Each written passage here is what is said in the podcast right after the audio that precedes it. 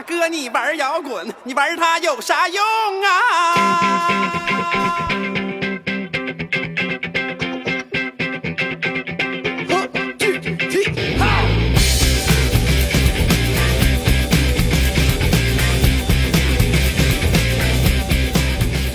？Hello，大家好，欢迎大家来到大内密谈，我是小韩。Hello，大家好，我是香蕉。哎，今天今天厉害了，这下厉害了。历史时刻来了。历史时刻，对，教母对教母，哎呦，不对不是 教母对教母 啊，依然是我们这个金牌节目 Listen to 拜拜拜拜拜系列，啊。真把拜拜里的顶流请来了。对，啊。今天是顶流拜拜。啊，这 二手玫瑰的梁龙梁拜拜跟大家打招呼。大家好，我是梁龙，二手玫瑰乐队主唱。哎哎呀，光临你们寒舍多么的老寒了，光临生辉，我一打坐这我就开始乐，一直脑袋没集中精力，说到底想聊啥。实话实说，嗯你见到梁教母，你是不是有点慌？哎，我还真不啊慌不，慌就是比如说我见见到谢天笑什么的，其实我内心是慌的，我特别理解这个意思。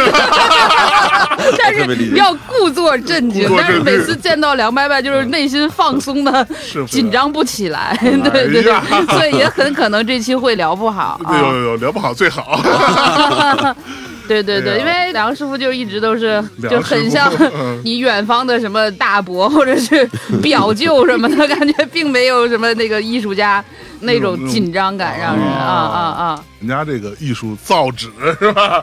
造纸太高了造纸。哎呀刚才都还参加一个活动嘛，特别逗。底下九个人今天要每个人朗诵一段，哎呦，各行各业的人。啊！然后下面打破一下是一个歌手，我就觉得到我了。哎哎哎，夸人家有一个歌手上去了，也不是你，然后又说呢，今天呢又来了一位演员，又到我了，是 是是，又没理你。嗯后来说那个今天还有一位导演，我说哎呦，这回轮到我了。啊，呃，耿军上去了，我去，到我上去时候，我说你咱这个顺序能不能不这么安排？心里突突老半天了。所以到底的时候他有说是什么吗？最后说一个很野蛮的人，但又很浪漫的人，有请梁龙，连个身份标签都没有。标签太多了，就是前面要印名片，就是演员、歌手、导演，哎什么美妆博主，美妆博主 什么综艺节目导师哎，杠梁龙，然后人家说我们家装不下这么多人，我们台上放不下这么多人哎。呀，有点不务正业了，有点不务正业特。别好，特别好。嗯啊，咱们今天啊，能会聊的比较随意一点。嗯啊，主要是就像刚刚小韩说的啊，见到梁伯伯是一下放松了，得得放松。对我嗯先有一个小问题啊，嗯，一个江湖传闻你说，啊，江湖传闻说您在来北京之前，嗯或者是来北京之后，反正就是在这个摇滚生涯的初期，嗯没干音乐之前干过各种奇怪的事儿，嗯嗯嗯，据说还干过大楼保安，是有这么回事儿吗？有有有啊，真。有是吗？对，其实我是上初中接触摇滚乐嘛，哎开始就天天就琢磨，哎呀，好像听到崔健啊，啊，唐朝黑豹算启蒙，到啊崔健的那个时候，你就会有有一种冲动了，这行我能不能干？就因为崔健的歌词，我是爱读歌词。哦，对，到他那时候有一歌词叫这话的意思是说，听到呃唐朝黑豹觉得这个我不一定能干，听到崔健觉得这我也能来，这个都可以，这个可以，对，这个可以。对，还有一首歌词叫“就像十八岁的时候给你个姑娘哦，叫什？么叫解决那张专辑。哎，嗯啊，我那会儿每周都骑个自行车跑那音像店嘛，就想买专辑什么的。是对，然后突然就感觉能干这个，到高中就基本上心里开始打鼓了，天天的就一定要去北京。哎，但是有一个问题就是去北京你得有点子儿。我们家那会儿正好是面临在东北比较普遍的现象，就是父母都下岗。啊，下岗，下岗等于你再就业，再就业呢其实没有那么快的转变，也就是你家的经济很难去那么快调整。嗯，干这个也不会，你想都是从集体单位出来的，是，让你马上去卖菜也好，干别的，其实你没有任何经验。哎，再加上我父亲八八年那会儿又有一个脊椎里面长了个瘤，哦，就很难很艰难的一个病，在北京当时第一台核磁共振，嚯，我爸那时候很幸运的用上了全国的第一台，也是哦，一个位置就一千五百块钱那个年代，就照一个，八八年啊，对，找这个瘤到底在哪儿，然后从上面关节一到下面应该是二十多个要全照下来，我的。那也就是说你全照下来的话，赶巧最后一张才照着，那就不是倾家荡产了，那是家，如果好听点说家族都没了，就就就就是这种情况，你知道吗？还好到第五个嗯发现了，哎，对，然后就也就是说。我刚想来北京闯花了不，少钱。呃花了不少钱啊。正好我二代在北京，还算是能救济一点。哎呀，也就是说，一开始确实是干了很多其他的工作，嗯因为你得要储备一些钱吧。说白了对，对对。我最早是卖化妆品，刚毕业前。啊，真卖化妆品，日后当美国是不是国手也为最后的影子种子。为了最后这个埋下了伏笔。是不是啊？你真卖过化妆品？我第一份工作卖化妆哦品，对，然后哇卖了几个月根本就不行，一看这心里打鼓，就想去北京。啊！我跟领导请了个假，我说我当你是在齐齐哈尔卖齐齐哈尔，齐齐哈尔，对对对对对啊，第一天上班就给我变成叫业务主办。哟呦哎呦，这这还挺重视我的。老重视了。我去这儿一看，公司拢共仨人，哎呀，都是主办。对，其实都是主办。然后呢，就中途呢，其实没辞工作，中途来趟北京，哦。就是我最早去迷笛，哦，还见到了赫赫有名的张帆校长。哎。呦。哎呦。当时应该在双安商场，哦。在那个北三环那边，对对对，那边。然后去了之后就愣头青儿的，一进就是那个崔健在哪儿演出，嚯，然后里面坐了三个大汉，嗯。一哥们儿我记得特别清楚，回头瞅我一眼，问崔健去。哎，我说什么北京摇滚圈这么不友好？然后我从那学校出来的时候，就在过街天桥，记得特别清楚，我就看着张帆了，我就觉得他应该就是那个校长，长，对，哦，对。所以你之前看过他照片？不知道好像就是很莫名的，我觉得这个人那个气质应该就是那学校的。是 是是。然后我就跟他打招呼，他就说他是张帆，他应该肯定就忘了，因为对于他来讲这些经历太多了了。这帮小孩儿想认出来他来的应该挺多的呃。张帆校长会经常听我们节目哦是吗呃校长，你听到这儿，你到时候确认一下，还记不记得这事儿？对，他就问我，他说你是不是没有那么多钱？我说是。他说那这样吧，那时候已经两年制了，嗯，一年呢交一年的钱，每一个年要多花一千块钱，两年一块儿交呢就能省着一千多块钱。啊，我说交不起，他说你这样吧，他说你要是能务工呢，比如说能去打工，也可以学校这边尽量想办法，就是看看能不能找一些什么，肯定是普通工作了，是。你不能想太好。当然回去没办法，嗯，回到齐齐哈尔了也还是不行，那会儿就想做买卖，来北京做了一个尝试，一个就是可能现在都没听说过的叫金属名片，金属名片对，当时是名片盛行的年代。哎呦，对，但是我上学前有个习惯，看两种报纸，一个就是文艺杂志，类似于，嗯还有一种就是经济导报什么的。经常看山东缺一千个面袋子，然后看看这种事儿，寻找商机来对，了。寻找商机，对，寻找商机。然后就突然看到有几个，一个叫金属名片，还有一个叫流动壁画，啊，这几个项目都在北京。这有点扯远了，并为日后做当代艺术 埋下了种子。结果来之后发现拥有受骗感，我就说那个得多少钱能学会啊？流动壁画那哥们说你就奔那两三天吧。啊我说那我需要买什么器具吗？不用，就是那个普通工具，你来了就行了。你先交一千六。哎呦，我一听这有点受骗的感觉。可不吗？那流动壁画机应该你们都见过，就是往墙上一挂，旁边有个大表，然后那边山水跟冻的似的，哗哗跟流水一样。对是是是是哦，我就还真的小时候见过这玩意儿。对，那是东北啊，还不太多呢。啊，我就这个回到东北，那我不是总代理了，就就就是咋了？我不就是摩登天空早期了，这就。但是怎么感觉怎么不对劲儿？后来金属名片那个呢，其实就是很简单，它是金属做的，相对看起来很高贵。哎呦，对，那个东西呢很有面子，你给名片都是纸的嘛，它是金属，薄金属。后来反正想想都没整成，最后一把干的就是是我二大爷给我推荐的，一叫山野菜，说北京在某一山上，一个山上就有十几种，加二十几种山野菜的品种。嚯，包括你听说的蕨菜，这是最普遍的了，还有什么山葱，就是绿色食品。我这一下我感觉机遇来了，我就相中这个买卖了。我说这叫齐齐哈尔，我第一个干绿色食品的推广，哦那也算是做了很多贡献。可说。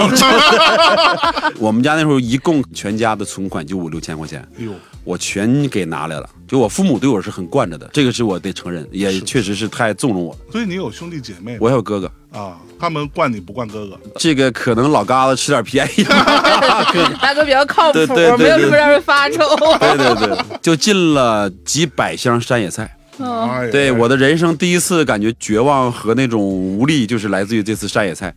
我到齐齐哈尔火车站去接这个菜的时候，嗯，一到车站拿着票到后面说你领去吧，我找好车了，一到那儿我啥差一点没瘫软在地上，因为那一盒一盒的山野菜全塌堆儿了。它山野菜是用盐水泡的，但是呢，因为那个野蛮装卸，还是说它那个装的不好，里面的真空那个水全漏出来了。啊，露出来之后呢，外面的纸壳盒子全泡塌了。哎呀你，就几百箱的山野菜啊，一袋是一块五毛钱，整个就变成一个塌堆儿的那么一个垃圾的感觉。哎，当时脑子就嗡了一下子，然后赶紧就拉回家去了。我记得那年冬天是过得非常艰难，每天就是一个一个打开看哪个没流水儿，没流水儿的赶紧擦干干净净的，因为它那盐出来之后它会风干，一风干就有盐粒儿，哦，你会能看出哪个出来没出来。开封了了，赶紧给我妈拿那个，我妈当时卖肉嘛，嗯。中午我们家那一年冬天天天山野菜，过得老绿色了，早中晚天天山野菜呀，天天山野菜呀，然后剩下那些就开始给饭馆送，跟他们聊，就是他们都觉得很好，然后也试吃一炒菜都很香，可是太贵。啊，嗯成本太高了。太高了，后来我们想，那就包山野菜饺子吧，就胡思乱想，最后可以理解为血本无归，就完成了第一次经商的结果。啊，对然后哎，本来想挣钱去迷笛，然后变成彻底绝望了。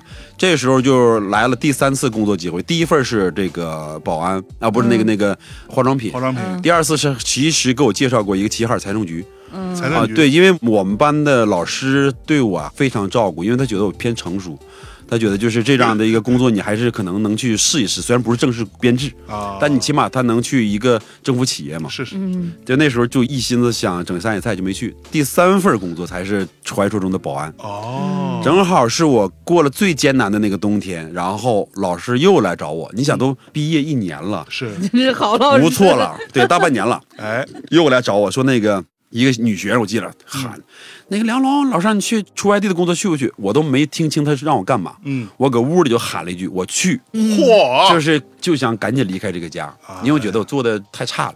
是。我做饭的手艺也是那时候练的，就是你不好意思嘛，嗯。所以我妈卖肉回来之前，我看差不多五点快下班了，我就把菜都炒好了。那一年冬天练了好多功能技能，但是不都是关于山野菜的？对对对，反正也都是炒山野菜。然后呢，就稀里糊涂，第二天就登上了去哈尔滨的列车，也是我人生第一次正式离开了家乡去另一个城市。嗯，到火车上，我才知道，那一个领导模样一个人领着我们四五个人，我说领导去那儿干嘛呀？他说两种选择吧，一个是门童，一个是保安。哦呃，他说你们这里面呢，四个人应该是两个是去保安部，嗯两个去前台礼宾部。对，但所以是一个酒店？呃酒店啊，齐齐哈尔驻哈尔滨办事处，哦还算是官方的，是是啊，还算官方的。然后。当然了，可能他也抽这长相，也确实进迎宾可能也有点难为。那不是那不是耿军是那个门头吗？耿军还跟我争呢，他说 他说他比我级别高，我说你少来，这种事儿大家就谁也别争了，行不行？对，然后就当保安部了。OK，哎，因为我这个面部老化的比较早，就是不老化，他就觉得我岁数偏大。嗯嗯，到那我不到一个星期就提升班长了。嚯，对，就是因为他可能看起来成熟，哦，然后就提升了班长，那会儿你多大嘛？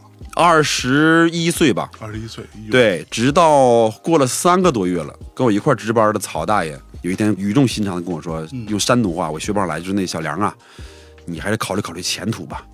我说曹大爷怎么了？他说你看刚来不好意思说，你这眼瞅都看着都快三十了，这干保安也不是个出路啊。我说曹大爷，我刚二十出头，二着十一岁急了，太着急了。对然后就开始我的保安生涯。保安其实他对我的转变比较大，就是我来到了梦寐以求的哈尔滨，因为哈尔滨有摇滚艺校，啊，哈尔滨有，哎，那个年代就有哦。齐齐哈尔是到现在也没有啊，对对对，他有电声学校、电声学校，那个时候我叫韩童艺校，而且明写的就是摇滚艺校。哎呦，嗯当时集结了哈尔滨那个年代的，应该算是一把精英了。哎呦，我记得他们还有一些网间的传闻，坊间就是说，当黑豹早期去哈尔滨的时候，见到这个乐队的老师在一块玩乐器的时候，还很赞叹，说哇，地方有这么牛掰的这帮乐手没想到很难得。嗯。我就在那儿，其实就是开始真正的结识一些玩音乐的人了。哎，哎，我去的学的是打鼓，因为没有钱买乐器，上来先先当一鼓手，嗯买两个鼓槌，我觉得这饭就能吃了。啊，对 对吧？你买个吉他，你得花钱呀。你还得买音箱，还得买效果器，是吧？对对对，其实我每天观察的是谁打得好，啊。然后看一鼓手不错，这就后来我的第一任鼓手。啊，然后那个，学校还特别逗，你可以免费的客串别的课，哎呦，就是你愿意听贝斯你就去，但是必须是坐最后一排。人家花钱的在前面，咱没花钱的在后边哎。我就吉他我也听，是贝斯我也听。其实那时候就主要掘磨人去了。啊，最早最早在哈尔滨，我就上班期间成立一个乐队叫黑镜头，黑镜头，对，那几个成员都是在那儿划来的。一问他们几还是朋友，都是阿城的。啊，这么的，我在哈尔滨当保安期间，就正式开始成立乐队了。这么一个小过程吧，哦，保安当了多长时间吧？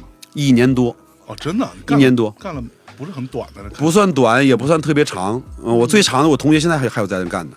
真的哈，对，九七年到现在，考虑一下前途。对，那个太厉太狠了，对，反正那一年多吧，就是谈恋爱、啊搞乐队，哎，正好年轻的就那点事儿嘛，对，嗯然后就对对，然后是这种所谓的愤怒，嗯，包括我身上的烟疤，就这些等等东西，都是在那儿经历了很多，哎呦，算是跟社会开始有对话，是在哈尔滨。哦。对，包括那时候读那什么艾伦金斯堡，对吧？后来我总说我不读书，那时候还读点儿啊，看什么垮掉的一代啊，什么乱七八糟的，有脑袋沦陷。真有一个人很重要，我在当保安的时候，并不是艺校那些老师，嗯有一个人是我们后来保安部的头目，嗯，他来了就是二把手。是。当时我们对这种就很鄙视，就感觉肯定是有人啊，来了就当领导，二代，对，空降空降领导。哎呀，这哥们儿撸撸个脸，嗯。就很像老道。然后呢，一天神神叨叨的，嘟嘟囔囔，跟什么人都能聊。嚯，他就跟我们那个豆官做豆腐那我叫豆官，嗯，他聊做豆腐能聊一下午。嚯，啊。啊，跟你这水豆腐、嫩豆腐、白豆腐、南豆腐、北豆腐就跟你聊。然后呢，一见我，哎呦，玩摇滚是吧哎？轮指你会吗？就没他不懂的。后来我们知道了，他是会周易，哦，而且他还写过一个很牛的论文。当年在青岛每年有一个，我不知道现在有没有了，有一个类似于周易研讨会这么一个活动，应该是一年一次嗯。有一年他的论文在那一届很轰动。主要讨论的是周易产于何时。他当时写的论文的概念就是产于人没有丧失掉最早的天性，但又同时会用文字开始记录了。应该是在这个瞬间开始有周易的一个最早的起源，所以才有一些很神性，或者是现在看来好像超出我们一些本能的东西。对对其实它是在本能没有完全消失，但会用东西开始记录了。啊，当时啊，我要没记错，大概是这么个逻辑。这个人对我帮助很重要，因为他看我看这个艾伦金斯堡的时候，他就说你拿不住这本书。哟，哎呦妈呀！这都知道艾你说这个人有伦金斯堡 也懂，你就这个人有多 恐怖没有艾伦金斯堡。就没有他不能聊的，你知道吧？嗯我都不知道金斯堡是干嘛的。说实话，我就是读稀里糊涂就买这本书了。还有什么南回归线、北回归线，那看不懂是是是啊嗯。他说这本书的力量东西啊，他说现在你和你的力量跟他比，你太虚弱了，你并不能得到正向的东西，你很可能会得到一个反向或者逆向的。哇他就当我面就把那书就给撇了话不就是。那什么嘛？这个水太嗯深，你把握不住啊，是这意思。有道理，有道理啊啊，！我那时候确实很消沉啊也不知道为什么消沉，也可能是因为去不了北京，啊或者不能马上实现所谓的自己的理想他呢，最后那天晚上给我彻夜长谈了一次。他说：“你不觉得谣唱的谣很重要吗？”我说：“是民谣吗？”他说：“不是。”嗯，他说：“这个谣呢，你可以理解为是这种山里的歌谣。哎呦，嗯他说：“你看，能流传几百年的放羊歌，它是一种生活，是一种来自于民间积累的谣唱。嗯，他这个谣如果做好了，应该是很高级的音乐的一种。你说这个人恐怖不？哦，是挺恐怖。完了。对他说你能不能写那些简单一点的？嗯但是可能会被什么时代都能读起来，哎，好像还有点那意思。他说这个呢，我不能教你怎么写，但我觉得如果能把摇滚乐有摇的概念，它这个可能是一个不一样的东西。啊你得摇起来。对，但当时我并没有理解那么多的含义，或者是说也没找到音乐怎么去体现。是是，带着这种疑问呢，就告别了保安队伍，其实就开除了，犯点错误就开被。开除了，告别原来说的开除说的。挺深沉，主要是告别。聊了半天是开除的，对，而且是跟我最好的朋友打了一架，然后双双被开除，双双被开除双双被开除，然后就正式踏上了北京生活了。哎，当然，很多文章里写了什么三次、两次上，其实两次嘛。两次来北京就打道回府嘛，因为你就是混不下去嘛。所以你之前来北京的时候，你有预设说我要来做什么为生吗？我那时候跟大多数孩子一样，就很单纯，觉得有作品就行，有作品哦我就能去靠这个活着。所以当时是有作品的。有有嗯，当时在黑镜头乐队我们拍了一些歌曲，嗯，虽然自己并不满意吧，但这毕竟是原创的。是。然后来北京是什么风格呢？嗯，不好说。贝斯手喜欢那种布鲁斯吧，应该叫就也是，对对对，就九十年代普遍风格吧，对普遍风格。咱聊过这么多人，最难还能出啥最难风格堪的一件事儿，这个公司叫雷点立声。哟，我到这公司去的时候，DJ 那老师叫啥名我不知道，后来反正也算朋友吧。这这些年不怎么来往了。他呢上厕所去了，嗯，我跟我这个朋友一进公司呢，这人等就没在屋。等这哥们回来的时候呢，他并不知道拿那个小样是我的，啊他就以为是带我去那个朋友随便找一个小样过来听听，啊哈，就搁那听听听听。那哥们就在录音棚里非常专业，这什么呀？这满大街不都这玩意儿吗？哟，这问题我就在他 就在旁边，智齿啊，对，就就在那坐着，然后他就得了，算了，我给你们听一个什么叫音乐的东西。我记得特别清楚，转过身来把那门打开挺高，够着半天，拿一袋啪一放，这个乐队叫野孩子，哎呀，你们好好听一听，这才叫音乐。当时这给我脸臊的，但是确实是我记得当时放的应该就是那个在地下吧，还是哪个忘了。啊，确实一下就把我给干那儿了。我真的听到了我的认知以外的东西，因为我认知的就是那些卡带流行的，比如说有唐朝黑豹、崔健，或者谁谁谁，对吧？那这些没有所在以你那会儿有魔岩三杰了吧？有有有有有，那说白了都是摇滚明星。对对对对，摇滚明星以外的真正北京所谓的地下摇滚音乐，我没怎么听过，嗯嗯，而且还不是那种典型的摇滚乐，它是摇唱的感觉，说摇它算是。一下就让我想起那个我领导跟我说的话，说摇唱，我觉得这个是，对对，这是兰州的摇啊，我都不知道什么花儿那些东西，对对对。兰州花儿，我说这个可能就是那个哥们说那个摇字，一下就给我击倒了。说实话，这哥们虽然臊得我脸很难受，但是真正让我很快的切入了一个主题了。我觉得这是我挺感谢他的，嗯。还听了我现任吉他手姚兰他们当时有个乐队叫什么紫环，嗯，什么蓝色的天空、白色的羽毛什么的，就听那歌。反正就散不搭的、臊子轰的，就 拿着自己那个没用的哈尔滨小样就回来了。哈尔滨小样 对对，觉得就是我没有抓住一根线儿，嗯，觉得自己只在复刻一些音乐，嗯嗯。你没有找到一个你真实的或者更有力量的、更主观的表达，嗯，而都是在形而上学的听了这个了啊，吉他手是说想玩重金属，排个重金属，哎，贝子说我想写一个，我接那歌叫《柴氏路》，呃，是一个布鲁斯，我们就来排个《柴氏路》，啊，我一下就觉得我没有在北京待下去的必要，就是你没有找到这种东西。能找到自己的语言，对对。对，当时我就给自己开个玩笑，就是崔健来敲你地下室的门又怎样？崔健找你来说咱俩混去吧，你拿什么混呢？你没有东西，嗯。你想找平台，给你平台你能干嘛？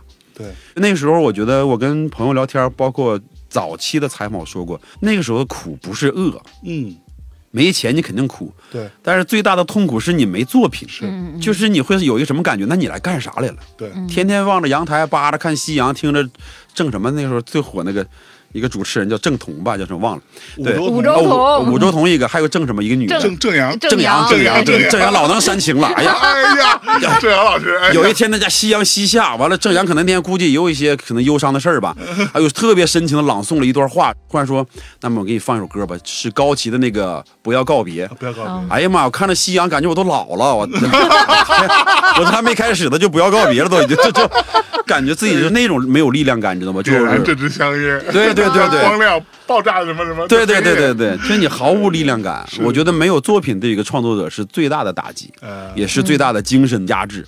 那时候就觉得就第一次打道回府不干了，我觉得自己干不了这个。所以你那会儿在北京待了多久回去的？第一次来了差不多有三个多月吧，哎呦，三个多月，三个多月，那你是全靠存款，呃，就是蹭吃蹭喝。蹭，吃蹭喝，对，就是都一样。都一样。老谢不也？所以说你就是 摇滚主唱的命就是这样的。有句话叫“英雄别问出处”，一问都是一穷二白，英雄怕见老邻居嘛。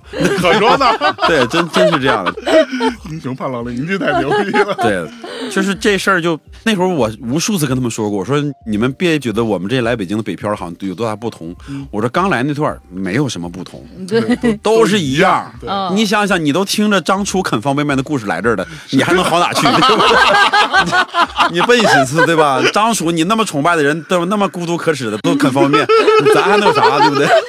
对吧？你也没啥可那啥的炫耀的。老孤独老可耻了，对对对，我觉得最早两次回东北了，后面去怎么活都能活下来，关键是觉得自己没有意义去活下来，在这个市场里边。那可是你回去就能找到方向了？其实这个事儿很少提过，第一次是我，呃，应该第二次回家，我没找到家。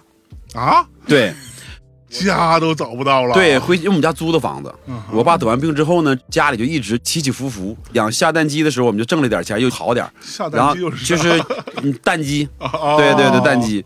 然后一等鸡瘟了，我们家又赔个倾家荡产，就是总是有钱钱一天我们家挣好几百那年代，就特别夸张。嗯，没钱钱就背了一堆债。天哪，然后我后来最到落魄的时候，父母就去卖猪肉嘛。嗯，我回到家的时候提着箱子，然后一回到我以前住那个地方，家里不是我们家了。哎呦，这个对我打击挺大的。然后我也没有任何联系方式，好像就有一个呼机，我妈妈当时有呼机，我就呼了她一下，结果半天也没回电话。这时候邻居吧，平房邻居还有好，他说你往十二中那么走，你妈他们应该是搬到十二中后身，你到那再打听。那个时候其实人家冷暖还是挺方便的，对吧？你这对吧？这儿走了一个，那边你就是来个新搬来的，基本就能打听。哎，我就沿着路就提了个包就往前走。走的时候呢，特别巧，我突然看到一个食杂店儿我就进去了，我就看到一个喝醉的背影，就是我爸，哎呦，已经稍微有点意识模糊了。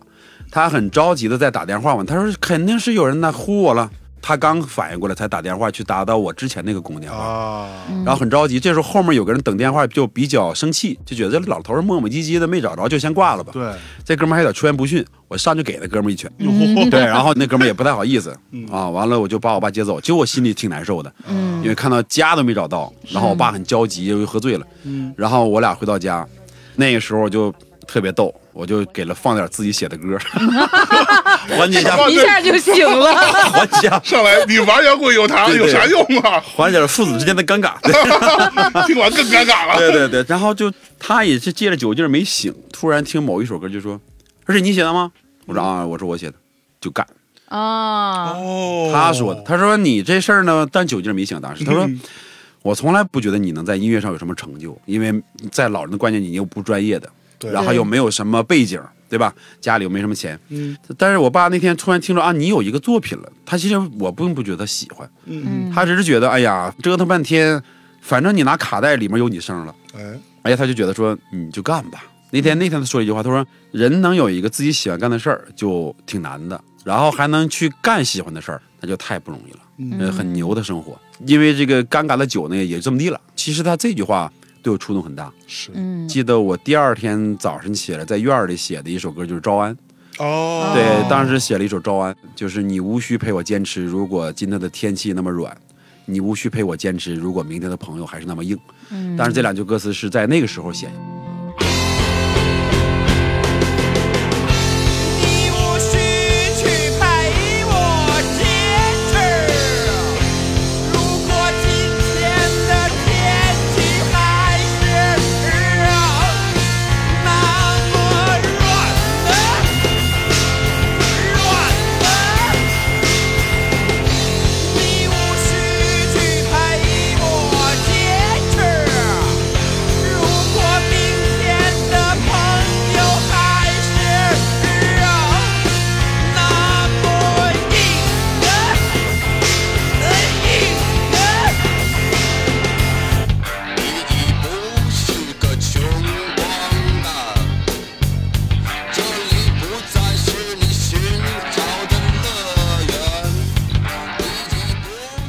完之后，真正的再来北京，转过年又去北京了。但是对不起，又曹操，啥也不是，是混不下去，又回到东北了。然后就是我那段总是津津乐道吧，我所谓自己的光辉岁月，就是在真正回东北的时候，误打误撞去农村的那段生活。产生了二手玫瑰乐队等等那那后来的故事，嗯但是如果没有我爸那当时那一个情境吧，也未必能第二趟去北京。嗯那么第二次不去北京呢，也不太可能会再去哈尔滨落脚，也不太可能去农村的生活。哎，那对对当时为什么要去农村啊？当时第二次回来呢，就更没脸了，嗯，那，裤衩里还缝了剩那几百块钱呢，他偷那都缝裤衩里头。那说不好听，那真的吗？当然了，那你想那味儿，那钱，那那真是我真是那真是也不怎么想的，都缝裤衩上，你知道吧？那裤衩能洗吗？肯定显然不能洗啊，细节都不能聊了，跟你说，那都简直了，那都。再聊播不了了，对，就缝着几百块钱，我说那我是雷打不动的，就是我可能会花一些父母给带的几百块钱，但是裤衩里的那五百我是打死都不动的，嗯，就那种的。当时其实也动了，后来就剩三百到哈尔滨。然后第二次从北京回来了，老乐手朋友都来找你来了，嗯这家伙我就开始，反正我也能说吧，可能是，就开始白活，所以你从小就是一个能白活的人，跟朋友还行吧。对，然后他们就把酒啊、小菜都备上，哎，就听我聊北京的天啊，哦见没见过老五？嗯，看过什么摇滚现场没有？是哎呦，那我就像教科书一样开始夸夸其谈了，夸夸其谈。所以那会儿儿你见见了老五了吗？没有，显然没有。但是我在北京听了一堆段子，这堆段子也够我用的。对对对对对，是是是有讲到什么老五跟丁武弄的床 床板的那些事儿吗？反正讲的什么，在雨中，所有的学生学完习之后，跟老五学完琴了，结果下雨，这帮学生就叫他避雨，结果一看老五出的时候，头发不管，嗯，背着他的吉他，大步流星走过了人群，那叫一个帅，妈呀！都是那种英雄的故事。但其实好多都是别人讲给我听的，嗯然后我就用我的口才复述给这些哈尔滨朋友听。这里道个歉啊，当年 确实一通聊啊，哎呀，就当播客听了。哇 天哪，他们就特别开心。我从哈尔滨一聊一路去聊到阿城，哎呦，最后聊了得有五天到一星期吧。哎，每天见不同人，每天一群人围着你，就问你。你是一个巡演是吗？对，巡演巡演，现在可以叫开放麦，开放麦对，开放麦，对，就一通胡聊啊。但是，一星期过去了，朋友们得问你了，干的干不干这这乐队呀、嗯。就我那帮老乐手啊，眼巴巴的。我说最后呢，把朋友都轰走了，就剩我们这个黑镜头乐队了。嗯。我说实话实说吧，嗯，啥也没整着。哎，我说呢，就积累一个经验，必须得找着我们自己的音乐，找不着的话，咱哥几个都该干嘛干嘛去。我给他们唯一一个有点价值的就是嗯嗯，得找到自己的东西。哎对对对，然后当时那鼓手跟我说叫温恒，他说啊，他在干活前碰着一个小伙子叫小生子，嗯是这个旁边农村的新华村儿。呃，有一个好处，嗯，这个孩子是笛子也能吹，唢呐也能吹，键盘也能弹。嚯，最大的好处是他们家地儿大，嗯，这个农村的都是大炕。对，他说我们去过一两次，到那就不让走。哎，每次去呀、住个一两天、两三天，连吃带喝的。这孩子特别热情，就想跟这些电声乐队在一块玩玩。嗯，因为在农村他最有唢呐的嘛。是是，他可能主要玩红白喜事这块，对对对 对，他说咱们就杀向农村吧。嗯哎呀，我们几个就去了，去了之后一到了之后我就后悔了，为啥？这不是你舒适的环境啊。嗯我在城里再苦，那是我是生在城里，长在城里。我一到那儿，那篮球案子都是搁路边摆着的，那个坡度眼睛都能看出来的，那球一打都能往下轱辘啊，嚯你明白我意思吧？对，城里可能五毛钱，那就五分钱一次，就是啊，，对，然后所有的环境就完全跟你生活是没有过的，嗯，就是这个是不能马上适应。是坦白讲，虽然是能在那落脚住去了，毕竟在人家里边眉眼高低的这东西你也得琢磨琢磨。那是在北京那个第一次过来苦，还是去农村苦？呃，北京更苦一点，哎，对，北京更苦一点农村主要能吃饱。能吃饱。还有炕，对对，然后我就从我这有限的里面又抽出了一百块钱，嗯。我自认为还算讲究，买了一袋米，买了一袋面。嗯。我说这个呢不够我们活很多天，但是呢也不给你家添太大麻烦。嗯嗯，啊，我这买了一袋米，那几个比我还穷的，他他妈连个米和面都买不起。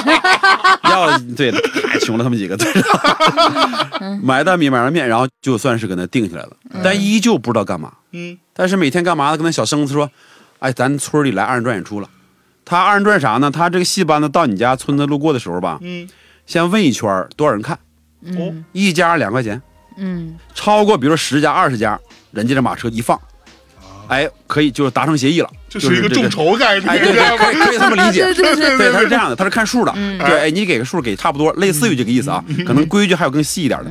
然后呢，就看，这我也看不懂啊，嗯，但是我看哦看不懂，我看不懂，但是我看懂了一件事儿，嗯那些农民叔叔阿姨们他们的幸福感，嗯就老头往那一坐呀，哎呀那乐呀。嘴都不合上，就张着瞅那乐，那牙都掉了，就这个我是能感受的，你知道吧？是是，我说他们怎么那么爱这个东西啊？嗯。我们都完全 get 不到一些信息的东西，他怎么那么爱呀、哦所以不是所有东北人都 get 到二人转，不是不是不是，就最早城里人根本不听，啊哈。嗯。酸酸的说，可能他们认为二人转是农村文化。啊，对我小时候，啊，我小时候我们家做豆腐的时候，雇了一个农村小伙，他每天到点就得听那个什么猪八戒拱地儿啊，这些二人转有台，啊，那个台正台啊，对，正好那个点儿是小喇叭开始广播了，我就天天跟着对着干。一到那点儿他要听二人转，我就要听小喇叭开始广播。广播所以说小时候就有一个特别反感二人转这么个底子。对对对。后来我就觉得这个，我反思了一下，那我的歌他们听，就我认为他们可能二人转我听不懂，那我们这些所谓的重金属、城市水泥这些反思这些东西，他们听吗？嗯，好像他们也不听。嗯哎，这是我第一次感觉到一直喜欢的一种文化，好像也给这些人带来不了什么。对，嗯这是我当时的第一反应嗯啊、然后就有点失落，巨大的隔阂。巨大的隔阂。嗯然后每天我看这些农民伯伯啥呀干活，我就我说那他们需要听什么呢？给自己画了很大的问号。那个时候，第二个刺激就是这些年所有的面子全丢没了，所谓的面子都是自己给自己虚设的。比如说，我在班里是班长，嗯我到当保安一个星期就提升班长，嗯，然后我是我们这些所有搞摇滚里当年吹牛吹一大堆最早一个出去的，对，然后也是住过地下室饿过肚子，然后又回来的。我就觉得所有的一切，我的经历都是比他们强，我在努力的一个人。对，但是呢，后来你会发现，你同学聚会的话，大家都混得比你好。哦，大家人出了门，大过年的跟老师聚个会了，聚个餐凑钱凑份子，结果你是那几块钱凑不出来的，哦。你的所谓的以前觉得自己高高在上的那些东西都不存在了，嗯，对吧？甚至有我们同学还笑话我，我记得特别清楚，一个男孩拽了拽我的长头发，他说：“你这混什么呢？这是啊要饭去啊？去北京啊？”这也是说的很酸的话，因为因为当年他是我手下，妈呀，我觉得在农村那段生活，第二个痛点真正刺痛我就是，嗯脸没了。嗯嗯，所有以前在班级的荣誉，在单位的荣誉。那我在单位做乐队，他们管我叫白马王子，不吹牛啊，不吹牛，真的 管我叫白马王子。对，感觉自己啥也没干成。嗯这个时候，就是脸贴在地上了嗯啊。那个时候我发现有一个问题，就是我开始真正的放下了，这个很重要。就是你啥都没有了，对，你所有的想过的一切的虚荣，或者所谓经历过的那一丁点虚荣，一切都没有了。嗯，你就是个啥也不是的普通人儿。哎，就是有个脑瓜子想做乐队而已嗯啊。那个时候把自己击碎了。那我幸运在于，我击碎自己的时候，我来到了最踏实的环境，就是农村。哦，那些人没有那些设计感，我知道哪儿的人都有小心眼儿的，哪儿的人都有好和美和丑是，对。但是那样的一个群体，确实我们在城里是没见到的。对，你家农活没干完，人家路过的人根本都不认识你，还是别的村子，赶紧下去帮你干活，快罢园了，不再不整就乱套了，就白瞎了。上来就干，干完活之后喝口水，有的喝水都不喝就走了，并不认识。哦，我在城市，我怎么经历这样的生活对？对对，嗯我无法想象。嗯，早上起来完，一大哥说：“那你跟我就搂那个苞米杆子吧，我给你盒烟。”我就去了，去他妈干一会儿，他看我这小孩白不精的，白扯呀！你这你啥玩意儿？你连刀都不会使，或者说你搁旁边抽烟吧，啊，就跟我讲他家的生活呀，他跟孩子的矛盾呢。嗯哎呦，我开始觉得我能听进去人话了，嗯啊，能开始去听这些最简单的语言、最实在的生活，而不是每天高高在上听什么灵魂音乐啊，这这也不看金丝宝，也不看金丝，对对，这关键也不看金丝宝，对，就是其实我觉得可能重最重要是没有看金丝宝，对对对，他那个得到了解脱。就开始走入真正的一个人与人之间的交流了。所以突然就有一天，后来我剪的段子嘛，就是在一个百无聊赖的下午，大夏天的，然后实在是没事儿干，也腻歪呀，也不知道排啥，这是那住了多长时间啊？农村？三个多月，嚯，三个多月，那可真是有点不要脸，那是真是三个多月。就给了一袋米一袋面，对，从此再没走过。对，然后他的那个生子的小表妹，然后我们当时一个特别可爱的小女孩儿，跟邻家小妹妹自己妹妹一样，特别小，然后就走过窗边，我说你说三个数字，就那个我说那个故事，这女孩说个六四三，嗯，就走了。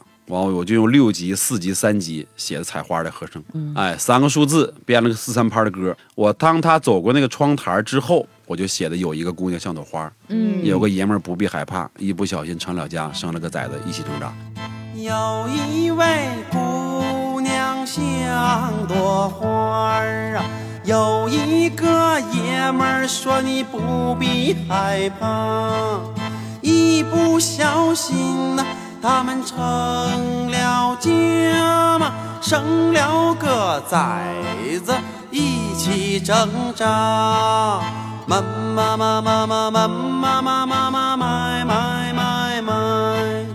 妈妈妈妈妈妈妈妈妈妈买买买买，妈妈妈妈妈妈妈妈妈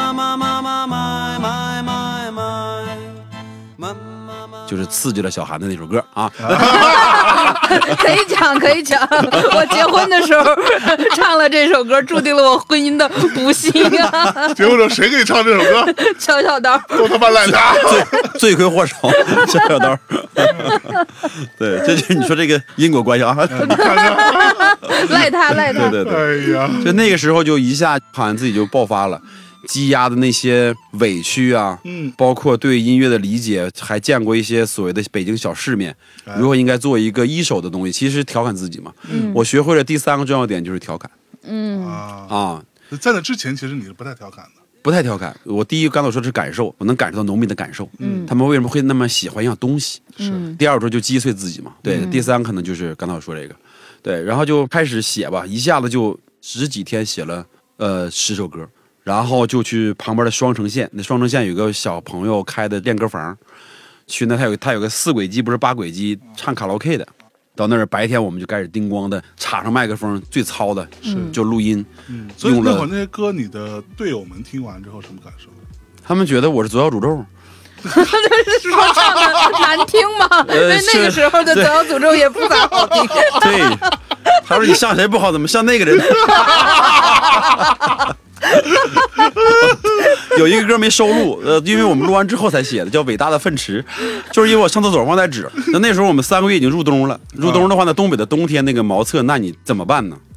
我就在外面蹲着都起不来了，这帮犊子也不管我，在屋里打扑克呢。大扑克，我就在那蹲着，实在没事干，我就开始哼哼旋律，给我写了个伟大的粪池，然后给他们一听，他说这活活的就是一左小，像谁 不好？对，像谁不好，对，总叔不好意思啊，左叔，左叔，对对，所以他们觉得就是出了一个自己的东西了，怎么这么说呢？就是没有太多类比的东西。在那之前，你有听到过类似的这样的创作方式吗？我最早纯个人的创作的时候，也是北京迷笛回来一个齐齐哈尔应该算第一个去迷笛所谓学过曲的，不知道真假吧？那哥们挺能吹的。他跟我说 我的歌就是哪哇哪儿啊，然后我也不知道谁是哪哇哪我也不知道谁是科特，嗯，嗯他就一通白话。那哥们叫刘大刚，对他他是我 我北京梦的摇滚启蒙者。他可能听不到我们的节目。多说一句他到什么程度？因为那个时候你齐齐哈尔，你要说碰着一个喜欢摇滚，咱别说搞摇滚，基本上是不可能。嗯我一个初中同学大半夜九点敲我窗户去，嗯你说为什么？他说我碰着摇滚了。我说你搁哪碰着摇滚了？他说我今天在齐齐哈尔那个某某人民广场什么，就那个一广场，嗯一个电影院的门口，文化宫的门口。嗯他一哥们儿那范儿好像就你说那玩意儿，挺大个靴子，大夏天的，完还留那个头发挺怪的，好像就你们那挂的。我就问他了，你是不是搞摇滚？他说他是。哎他说我一同学也是想搞摇滚。完那哥们说，那你让他明天中午这个点来见我。那个时代你就有点是那种水不亮山碰面的，你知道吗？最后见了吗？见了，我带人去了。这哥们就往那一站，还是大夏天，大军靴。哎呦，那眉毛跟这不头发跟那个早期那个王磊那种寸头，后面还长的，跟狼奔似的，往那一站就牛逼哄哄的往那一待。嗯我就过去，你呀，就这样。对，我说我说是我，就把我拽他家去了，然后给我拿下迷笛的书，我还拼呢迷摸一迷滴一滴，妈，这我说这是迷笛的，然后就拿摸一迷笛拿这个卡带，见过吗？啪一堆，那个年代他家挺有钱，有那个录像带，那个录像机都有，啪一推进去。我记得看的第一个是枪花的东京演唱会，哎呀，懵了，嗯彻底懵了，彻底懵哪见过这阵势？可说呢，一个初中生，哎呦，我看的如痴如醉呀、嗯完说小梁，你知道吗？摇滚就得这样，你知道吗？下了飞机就得大蜜豪车，这 这就是摇滚 star，你知道吗？我说什么叫 star？star 明星，你是记住 star 这个词儿。就给我讲张帆呐、什么乱七八糟，给我讲一堆北京故事啊。当时我对于初中的我那就完了，嗯，我就完全拜服在他脚下了，彻底沦陷了，对。就赖这逼，然后紧接着摇滚故事就是如法重现，就是哐当一个女人一脚把门踹开，哎呦，他的母亲出现了，所有的剧情都是一样的。这谁在学驴叫？你俩给我滚出去！就就是这种，就是完全就不接受我们这种文化。是是是然后他更狠，那时候他也是叛逆期，他冲他妈说了句特别经典的话：“谁能学驴叫学三个小时？你能还是我能？” 我们俩就被双双都轰出了大门，就这么一人，说跑题了。所以这个人后来干嘛去了？后来我们在哈尔滨碰过哎，他的人生是一百八十度大转弯。哎，到哈尔滨的时候，我当保安，他突然有一天不怎么找着我电话了，打到我们宾馆了，说明天你来江北吧，我在当兵。我就觉得还是那样，我去确实还是那样，但是呢，当兵之后必须得规矩，两人成排，三人成队吧，应该是那种啊，对嗯对然后一到的部队吓我一跳，这这哪是一个摇滚青年了？嗯，全这个立正。哎呦，啊！一见我，嘿，你好，哎呦我的妈呀，我说这咋的？这确实是改良了哈。完了就把我拽了啊！完了到那个村子里边，那也没有什么饭馆，嗯，就是你随便进一家就行，几乎也没什么菜单，老太太做啥你就吃啥。嗯叫了几个当兵的，我们哥就开始喝，巨有。知道那天他们放假，哇！后来才明白了，他说喝酒几种人不能喝，有一种就是当兵的不能跟他喝，嗯那都是年少轻狂啊。那小伙子过来全这，哥，我先扔一个。我寻思这挺贵的，还要扔它干啥呀？这哥们啪一口一缸白酒就干下去了。妈，哎呦我天！那时候正好我也是二十出头吧，嗯也莽撞了一把。我说我只能扔一个，扔俩，扔俩我就废了。那会儿就见着刘大刚了，那个时候他就，嗯，有点变化了。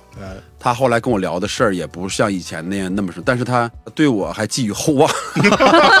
把梦想传递给了对，你，毕竟是当年他站在广场上这么指着我那个人，你给我过来呀！对对对，对，他说梁子你搞吧，他说这几个仅限的朋友里齐齐哈尔的，觉得你可能还能干乐队这个东西还能坚持下去，嗯啊，他说你就好好干吧，他说我呢这条路是走不下去了，那个时候好像摇滚这条路走不下去还挺伤感的。对，然后就是是吧？对好像就完了。哎，我们喝的一顿大酒，全都喝吐了，怎么回来的什么都不知道，这造的非常惨。嗯，后来就又大概见过一两次吧。从部队之后，这个人我就再也联系不上了。啊据说好像还不错，应该是去正经的单位也上班了。啊，后来就没有什么联系了，聊散了，就这么一个符号人。是是是对对对对，厉害厉害，挺逗的。不过这个人可能后来也在电视上各种地方看到过你，嗯他觉得说嗯，然后就会跟是跟跟他的孩子说，看这个叔叔啊，我 教导我教导出来的，当年是我，要没有我带他，根本出不来。挺逗的。哇，对，大概就这么一个小前史吧，差不多。对，确实是我经历算不上很丰富，因为我知道咱们这个音乐圈也好，或者是文艺圈，好多人其实他都经历了很多是啊，只是可能我是其中之一吧，也确实上过几种不同的工作，经历过一些不同的阶段。但我觉得现在回头来看，就是幸运。嗯这个时候，因为他这条路这东西吧，他稍微一左一右都会很容易改变你的整个方向。对嗯只是在我的那个时候出现这样的情景，然后让我哎，那时候产生了一定作品，抓住了那根所谓线儿，抓住这个白线就是刘大刚说的，他原话是梁龙，你很快应该就能抓住那根线了。嗯。这是当年他第一次谈到这个概念，就是你要抓住自己的那根线。嗯。因为九八年哈尔滨发大水的时候，他把我请到这个部队给战士演出。哦。嗯。当时我们已经有点那个作品了，就是来北京被损那个作品，啊，唱了两首 Beyond 的，然后唱了三首自己的，然后就在防洪大坝边上，嗯全是部队官兵们在那儿驻扎嘛，担心那个洪水出问题嘛，是我们就在江边，后面就是江水，然后官兵。上个长城啥的 对，吗？官兵他们用沙子给我们搭的舞台，嗯哎呦，对，特别漂亮。那么官兵手巧啊，沿江的那些全是各种小雕塑，拿沙子堆的、泥捏的哇，倍儿漂亮。给我们搭一舞台，然后我们就在舞台上给官兵演。两种要求：第一，必须鼓掌；嗯第二，再激动不可以站起来。对，对，演完之后还是一个特别有高度的一个军官是啊，请我们吃的饭，然后坐着两层。外层的那些可能是服务的，他们不吃饭，只在外面外一层。然后我们这个乐队带入上宾呢，跟这些官兵，我们坐在内圈，但是酒是轮着喝的。又第二次又又喝了，又冷了。两支乐队，我还行，我们这支乐队呢挂了几个，那支乐队全军覆没，全军覆没。那一年我觉得挺好的，就是真正把摇滚乐去干了一件事儿。嗯，后来大刚跟我说过，他说我们那些照片到后来还一直在那个军营里挂着。哦真的，，对，因为是九八年是很大的一次洪水，对在东北非常非常大的一次洪水啊。嗯，那我们说回来，嗯，然后你终于去了那个练歌房，把这些歌都录出来了，对。然后呢，然后呢，就有小样了。嗯这时候就做炕头干啥呢？起名字。啊，其实二手玫瑰没有那么早，因为你歌都没有，好像直接先起个名字差点意思，就 啥都没写的是咱先憋名字了。哎，哎，有小样的，真的你感觉就一帮农村小伙子往炕头盘腿一坐，看着自己的那个卡带，嗯就跟瞅着傻笑。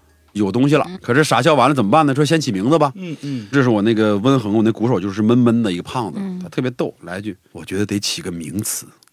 我说为什么？他说形容词的大牌儿比较少，一般大牌都是名词。哎呀，然后还给我列举了几个什么什么，我一想那行吧。其实我最早想的就是想二手，他们就不同意。我想说二手后面跟个什么东西，因为这二手我觉得就是让我学会了幽默嘛，啊，反讽的看待一件事情。我觉得二手可能就是一种反讽，反讽自己，反讽一些当时的现象。他们不太同意，觉得这这不形容词嘛，就有点争执。后来他们呢就想，那后面可以，你二手也可以，既然你是主唱嘛，你说算吧。但是你后面你得跟华丽一点的词儿。我说华丽那必须玫瑰呀。后来那些文章啊，说什么反省啊、警惕啊，那都是后来出家的。当时就觉得啥好就往后放啥。对，一看是玫瑰好听啊哎啊，rose 啊，这这这刚才 Rose 对对啊，完了我这个写过的毛笔字嘛，小时候我还故意拿钢笔把这四个字写出来，二手玫瑰。我看，哎呀，我说这样真能成。为啥呢这四？个字一写出来，我说这要印成海报好像挺漂亮，这四个字儿。这注定了是一支视觉乐队，呃就就又埋下了种子。就自己可能跟审美上就扯上犊子了，你就感觉哎这四个字瞅着好看，就它了，就这么就叫二手玫瑰。但是哎，那接下来最研究的问题就是哎，下一步该干嘛？对，名字也有了，歌也有了，，对我记得那个时候，其实我们几个有一个不言而喻的惊慌感或者是失落感，嗯，就是我们住的也差不多了，然后歌曲也出现了。首先是我们不可能在那过整个冬天了，因为没有那么住的 啊，对吧住？三月已经够了，够了，乡亲们也受不了了，对，再加上可能就面临过年了，面临了新的一年，是不是再走出去？呃，这个时候问题出现的是，大家不一定能集体走。哦你去北京不是说想走就走的，是，下一步干啥？又突然又坐在那儿又傻眼了。嗯，就在这个时候还算是命好吧，突然就传来一个信息，说哈尔滨要搞第二届摇滚音乐节。嗯，哦，那个时候其实地方都有音乐节，起码东北是有的。哦是啊，并不是说从这个后来什么迷笛啊、草莓不是，那个时候像大庆、哈尔滨都有音乐节，嗯，但是音乐节的概念就是说也是七八个或十个乐队凑一起，找个工人文化宫、什么礼堂、大学礼堂、嗯一块玩一下，一人几首歌，翻唱也行，原创也行。嗯那时候各地方都很活跃的，是，而且几乎也可以达到爆满。嗯哦，那个时候就是，然后我们就去这个主办方那儿了。那哥们儿后来很好的朋友，当时我们就拿着小样去了。我们从农村去的，确实穿着打扮吧，可能确实有点入乡随俗了。到人家那哥们开个乐器行，我们去了往那一放，哥们瞅瞅我，人家哥们一瞅就玩摇滚的，大长头发、大滚搂那种啊，旁边站着美女，哎呀，摇滚三件套全都有那种，对对对，就往那放，回去吧。我听完之后再跟你们联系。我一看那也行吧，反正搞摇滚都得德行啊，说话是吧？就都不是很友好，反正对，都不是很友好，我们就回去了。回去跟说实话，小韩，我们就天天瞅着那电话，看看呼机，回信瞅。瞅电话。对，突然有一天，啪响了，哎呦，我就预感，我说应该是找咱们。嗯。大家打电话也很简单，过来一趟吧，嗯，我就有门了，因为我们在农村嘛，对，赶紧坐公共汽车，对，小一小时呢，四十来分钟路程哎，又去城里了。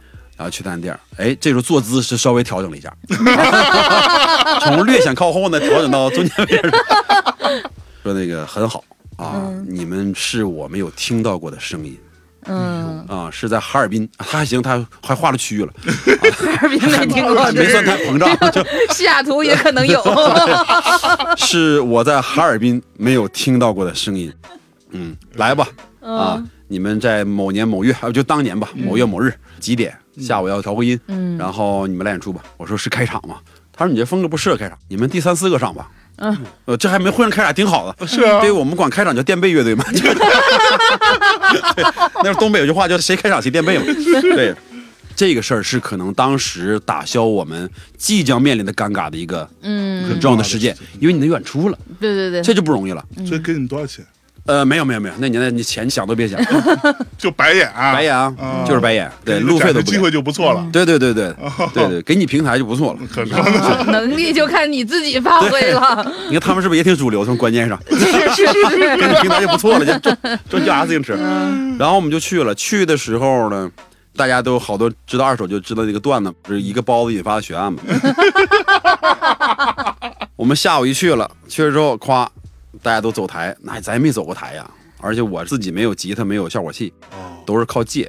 然后跟另外一个乐队还心挺好的，我说大哥能不能把你那效果器借我，琴也借我。他说你啥也没有啊？我说没有。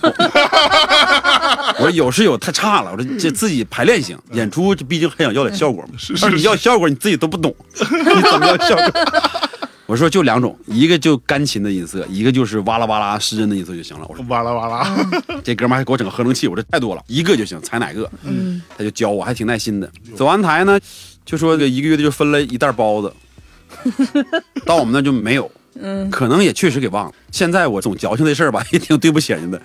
反正就是到我们那儿没包子，没包子有点挂不住。那个时候，你像我也是二十出头，血气方刚，虽然也不是啥男子汉的水平吧，但也也有点脾气哈。我说这怎么还分三六九等的摇滚乐？不是大家要众生平等吗，对 对对，你这没有摇滚精神的。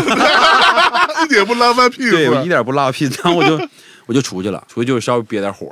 正好我当年的那些单位的同事都哈尔滨的嘛，嗯，过来看我，知道我今天演出，我说那你们就凑点钱请我们吃顿饭吧。我也就直言不讳了，嗯你兜里没啥钱。然后他们就也知道我演出，这家老梁这么多年搞音乐，终于有一场演出还在哈尔滨，也挺当个事儿的。哎哇，就找一个小饭馆，大喝了一顿。哎呦，这喝着开心呐，嗯喝着喝着这酒就过量了。哎呦，然后这个时候再回到后台呢，我就有点晃悠了。我说今天晚上咱把这几个哈尔滨乐队全都给他干掉。嗯，就必须好使，就是那个酒壮怂人胆了，开始得支棱起支棱起来。对，然后呢，正好看着我一个同事的女朋友在那化妆呢，她搁那美美哒的，他也不演，她搁那这个补妆呢。我就喝多了，我说你把那借我一下。记忆里边，因为我也不会画，我就蹭了个嘴唇儿然后往眼睛上画了个假眼镜，类似于这样一个东西，啊，就上台了。一上台是第一次化妆，第一次，完全不知道为什么会干这件事儿，完全完全不知道 主。要就是喝大了，我 就是喝大了。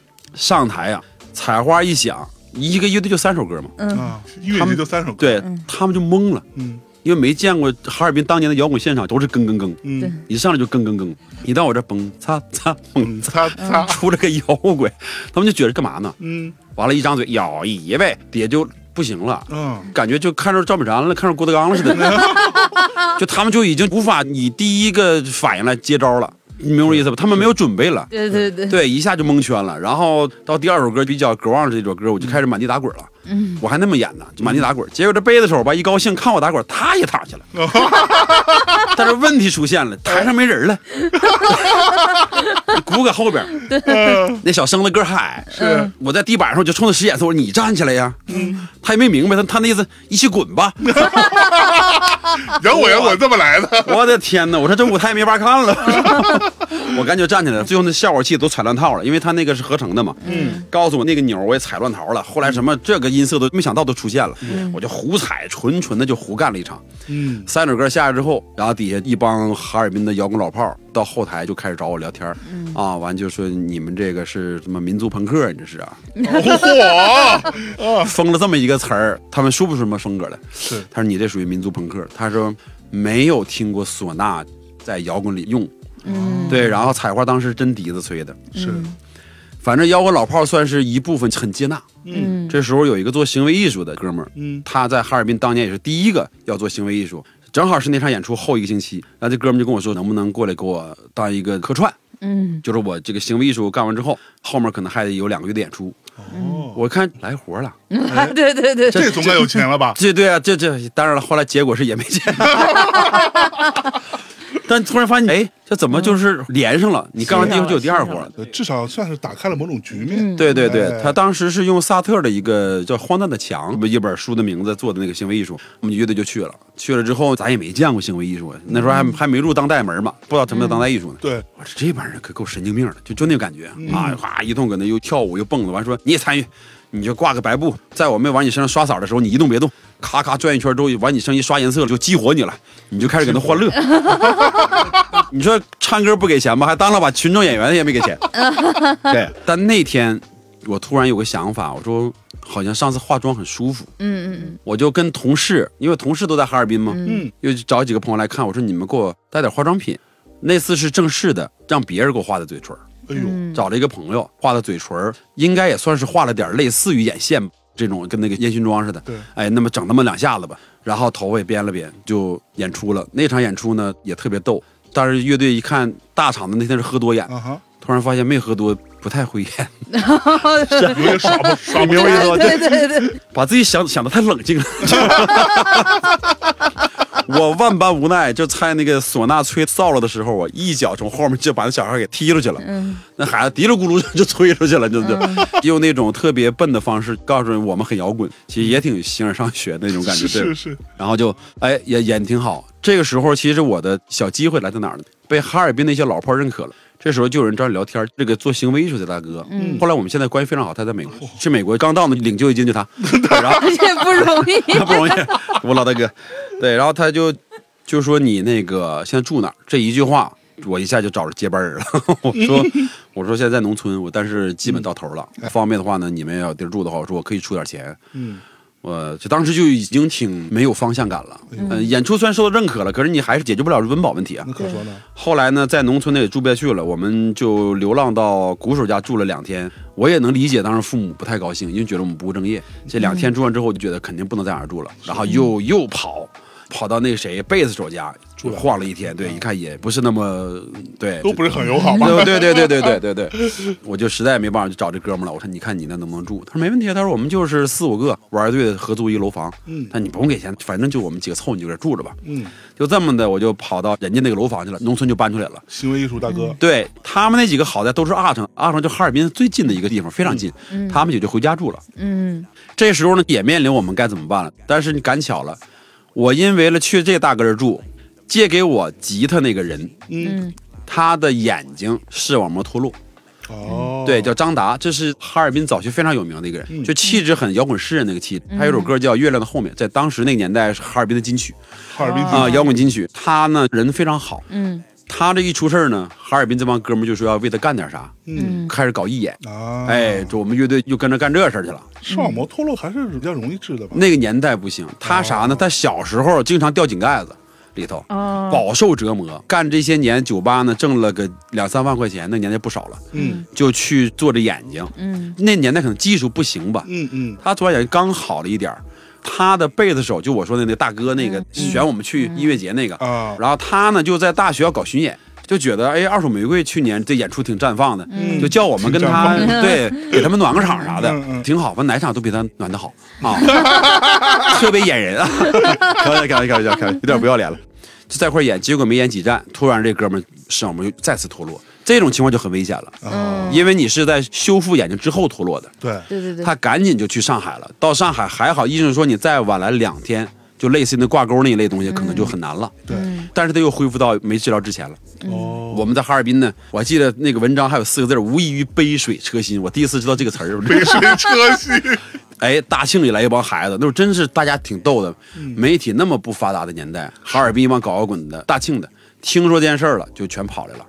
跑了之后免费给演，全自己买门票入场，就觉得大庆吧还好仗义啊。对。完了临走前儿还给扔了点钱，但确实也不多，大家都不上班嘛。对，大家都没钱，对对对，然后就我的幸运又来了，他们看我演出之后，又邀请我们去大庆那个年的音乐节，就很巧。大庆还有一个大庆音乐节啊，叫声音现场，那当时起的文案还挺文艺呢。嗯那小海报整的小黑白的，中间有朵花，整的这还挺艺术价值呢，上价值那种。对，叫音乐现场，对，等于这个机缘巧合，我又到大庆又演了一个音乐节。嗯说实话也挺炸，嗯，如法炮制吧，他们没见过。那次呢，我就穿了一个布拉吉，就是东北话叫布拉吉，东北很多俄语，就是就是连衣裙，连衣裙、苏珊大妈那种裙子。嗯。OK，东北有很多早期土语是俄文，是。像那个我们管血统叫威土楼，那个什么哈拉少到底什么意思？哈拉少就你好，啊，是你好，嗯，哈你好，对，哈拉少，对，反正就是流传一点。在那儿呢，我就借了个布拉吉，中午吃烧烤套袖也没摘，忘给人家了，我就直接套上。了。正式的第一次化的所谓的烟熏妆，啊，大的紫嘴唇儿，嗯，整的长头一披，那是第三次登台，开始走形式感了。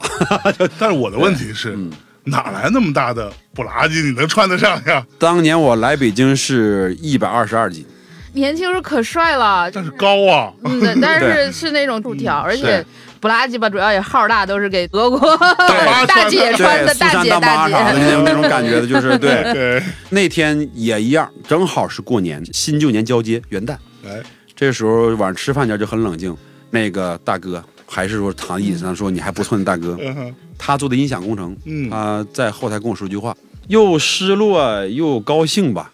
他说了一句话，他说你可以去北京了，啊他说你没有问题，他说你现在有自己的风格了。嗯，还问他我是抓住那根线儿了吗？就是我总说那句话，刘大刚我说的，对对对他说按这么算，你应该是抓住了那条线儿了，嗯嗯嗯，对，抓到自己想要的东西了。嗯再大家鼓励一下吧。然后那年还有一个北京当时热度很高的一个乐评人，名字我忘了，是不是彭洪武还是谁？我忘了，好像想不起来了。嗯，是大庆一帮孩子专门从北京给请到大庆，嗯告诉你我大庆有摇滚乐，请你来看。嗯，这个人还真去了，去了之后还真给听懵了。那个时候大庆那个时候可以堪比。当时四川有一帮人，什么另外两位同志那一趴人，哦他们有一堆组织，那时候记得来北京演出嘛，对对，当时动静很大，很嚣张嘛。嗯，人家地方的好几拨人能形成一个战队的感觉。对对对，那个时候大庆也具备，嗯但是历史就是这样，因为你没有人去牵这个头儿。当时大庆有七八支能成型的乐队哇，而且有一两只非常成熟。嗯就现在我感觉拿出来都不散，有一个人现在还在干，就是网文的那个键盘手张一峰。哦，那个时候就是我在大庆，我真正的听到了所谓的新浪潮也好，什么就是那个乐评人到大庆看完演出就有点懵了。他说大庆这个地方怎么会怎么回事怎么会出现？他听那个专辑的时候，他以为是 Radiohead。嗯嗯哇，北京那个时候不吹牛都没有几个能玩那东西的，对对对，非常奇怪这么一个另类的地方。嗯到现在我每年过年我都去大庆喝酒，嗯不管初三初五把家里安顿完了，配合完了，然后我就肯定要去趟大庆。这个习惯坚持了二十年，嗯，所以二十年我们当年这帮老兄弟每年都有一次过年的聚会。聚聚嗯对，按他们的说，当然这个有点煽情了。我每次初四或初五去，他们就每次聊天，等我走了就说，还这年就算过完了。就是、啊对，之前是陪家人，然后后面就是我们这帮在一块玩过，嗯在舞台上琢过的这帮人，他们现在都该干嘛干嘛了。是我现在还在保持，每年都去，今年也去了，嗯就每年都去。他们现在还有人在玩吗？没有了，没有了，没有了。都过正常的生活了。对，因为大庆跟齐齐哈尔不一样，大庆的保障力特别高，嗯毕了业那个年代基本都有工作，啊，工作几年之后呢，基本上单位补贴点儿你再找吧点儿嗯你就能买房了。对对，你有房了，你就可以结婚了。结婚生孩子了。对你像我这种是没找着家的，回头你这比例就不太一样了。对，所以这玩意儿你说也挺那啥的。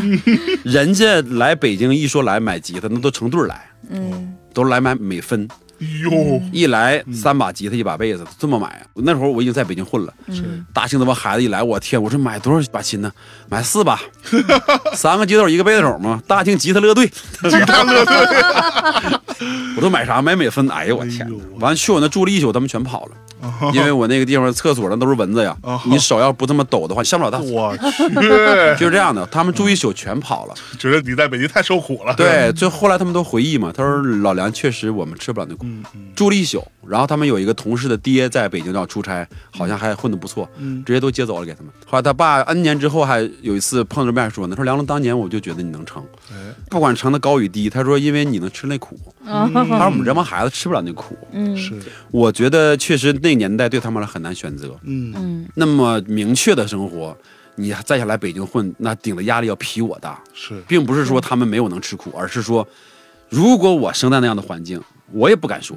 嗯。你说你你有选择，但你从农村来就没选择了。对对对，你毕了业，你说你你 毕了就有好工作上，嗯，对，然后你过两年，那你说分房，那那个年代是多大的事儿啊？对啊，单位补贴一部分房，你自己着逼丁点儿就能分到大房子，是，那你这这成家立业，对对，不好说这事儿。嗯，哎，所以后来就跟你说可以去北京了，对。然后你就真来了。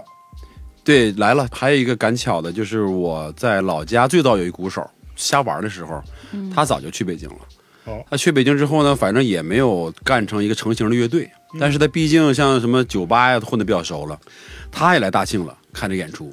他说你来吧，哦，因为还算是有一个投奔的吧，就这么的，就算是带着所谓的这些自己抓住白线的这个作品，是，踏上了北京之路。但第一件迎头一棒的事儿就是所有乐手都来不了。哦都来不了。对，那个小生子农村的孩子，正好考进了类似于师范学院，啊，呃，人家毕业就要当老师的。是，那在农村不种地，那就是好，那那就是可说呢，对啊，那就相当厉害了。然后光明的前途。对贝子手呢烧锅炉去了啊，啊，鼓手去烤串儿去了，火，，对，大家就分开了。嗯。我记得当时我还跟他们说句话，我说你有四百块钱就可以，嗯。四百到五百，嗯。咱们就拼几个月，省吃俭用呢，肯定是够活几个月。尤其人一多，钱一多，就更舒服一点，是，对吧？然后我说几个月不行，合着咱打道回府，这事儿咱就不干了，哎，大概是这么一个想法吧。可是，就是最后试一把的意思呗。嗯嗯嗯，嚯，结果后来纷纷给我发来了回复，就是你先去吧，嗯，挺遗憾的，起码没一起混过一段。我在北京第十周年在糖果演出的时候，我把他们都请过来了，哎呦，然后一块儿唱了一个采花。哦，后来就喝了顿大酒，但那天晚上人太多了，也没照顾好他们几个。对对对，那时候就有朋友了，有点那什么了啊，有点膨胀了。对，哎呦，但是来北京就有一个问题，就是你没有乐手。嗯，记得我带着这个作品兴致冲冲来北京，然后他说啊，我们这有个地下两层，你就来吧。一进去之后，下马威是这么给的，就是说你带了多少钱来？我我说干嘛？他说两个月没交房费了。哎呀，真是这个老乡见面啊，这个 有时候有些俚语也是很对的啊。这一下就遇到一个实际问题，我这兜里一共可能就揣点钱，当时拿了三百块钱给他们，先把那两个月房租补上，哎一个月一百多块钱吧，是，然后就真住过地下室地下两层嘛，哦，在马连道那儿。现在已经北京地下室不让这么去住了，啊对，当时是可以的。对，对马连道，那后来查成了嘛当时我们住家还没有感觉像查一条街，还没到那啊那个是哈，没到那规模呢。我也没住过地下室，虽然之前来北京也很苦，那都是搁别人家蹭住，对自己家节那天几天。是对，一到地下室发现这个。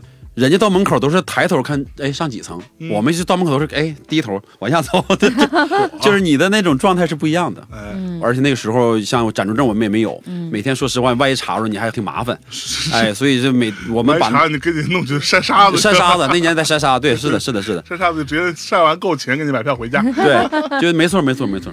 然后就也是没事干。你看我第二年春暖花开我就来了，嗯他们都说我有希望，我干嘛不能来那么早呢？一年四季在于春。对呀、春天可就太难熬了。来了之后啊，这一下子干呆呆了八个呃六个月，哎呦，直到什么时候出现转机了呢？有一个酒吧的歌手，后来也是个乐队，好像叫南昌二哥那主唱啊，许嵩吧叫，他呢在一个叫巴比龙的酒吧干活，巴比龙，然后说有两天他请个假，这周末去不了。我当时那鼓手呢搁那儿给他打鼓，哦说你盯两天当歌手。我说多少钱？他说一天八十。我听妥了，这家伙这这来北京这些年终于有收入了，去吧。嗯，哎，可是你在这个之前那八个月都干嘛呢？最早第一次来北京，跟那个石景山那帮乐队，我们那帮哥们儿，啊当时叫蓝卡车乐队，就是一个哥们儿是个首钢开蓝卡车的，就起那么外号，天天排点 Beatles，还有什么流行歌。那时候时髦半餐，哦，半餐，啊，对，就是这边吃饭这边唱，哎，也没人听，你说怪不怪？他还要这个东西，就就特别奇怪。也没人不对是胡桃里早期模，哎，对对对早对对，期胡桃里模式，对，好多影子哈。现在也是大餐饮帝国哎呦我的。妈哎呦完那会儿吧，因为我歌会的很少嘛，他们就带着我玩，其实都指望他们嗯，啊挣点钱儿呢，就给我稍拿一点儿。后来就自己也能去唱酒吧了，就这样啊。但是唱的都是人家不去的酒吧，坦白讲，就是实在不好招歌手的，我去那儿干。你八十，我五十，哎，你三节，我四节，啊，我再便宜点也行，你只要给我管我啤酒就行。啊，我是我就唯独这么一个要求，哎哎，就是每天晚上要给我免费几杯扎啤。到这个时候呢，就困惑了，确实困惑了。然后，正好顶这歌手呢，我就去了。去了之后那，吉他手就闪亮登场了，就是我第一任北京吉他手王玉琪。哦，王玉琪，对我靠，王玉琪那个，哦，王玉琪这个人我好好多年没见了。你按台湾普通话那糙屌哎，那时候一看，这那那是对，那那大个头比我还高，对，然后那范儿拿吉他手手也大，那瞅瞅我，你会几首歌？我这反正差不多能盯下来吧。我也唱酒吧，但一看确实是不太符合那个整编乐队的歌曲，好多嗯，啊。然后他就瞅瞅我，你有自己歌吗？我说有啊。他说你弹弹吧，我就弹了两首自己的歌。嗯他就现场很即兴的就往里塞缝什么的，啊，那我就蒙圈了，我也没见过啥正经吉他手把我把我震撼到了。这就是我要的吉他手 被王玉琪震撼到了。真的是震撼到了。回去之后我就开始打鼓了，我就心里头我就问那个最早那个齐哈尔老乡叫生子，我说生子咱们能不能排排练？我说来小半年了，他说排排。他说这样旁边有个棚能商量，这个棚的老板叫阳光，后来我们也是朋友。然后他说那个跟他商量商量，给点钱，然后我们录个把你的歌啊，你那个玩意儿不行。他说我在农村那录那不行，嗯，他说咱录一个像个乐队样的才行。就这么的，我就问王云奇，我说能不能过来排练？没好意思说组队啊，纯就是说朋友能不能帮忙过来帮我排排我的歌。嗯啊，然后咱们录个东西，这样我拿这东西能送到公司还咋的，就这意思吧。就是正经录个 demo。对，就是王一奇，我也喜欢那种办事比较标准的啊，就问我这个来回车票谁报。当时：“我说我说我报，这对吧？咱不能跌份儿，对就是真的是又是借钱呐，叮了当啷的。王玉琪来，当时确实没有说合作，只是就是帮忙，嗯，排了采花、伎俩，排了大概有四五首歌，哎，然后就去那个阳光那个棚，就把这几个歌给录下来了。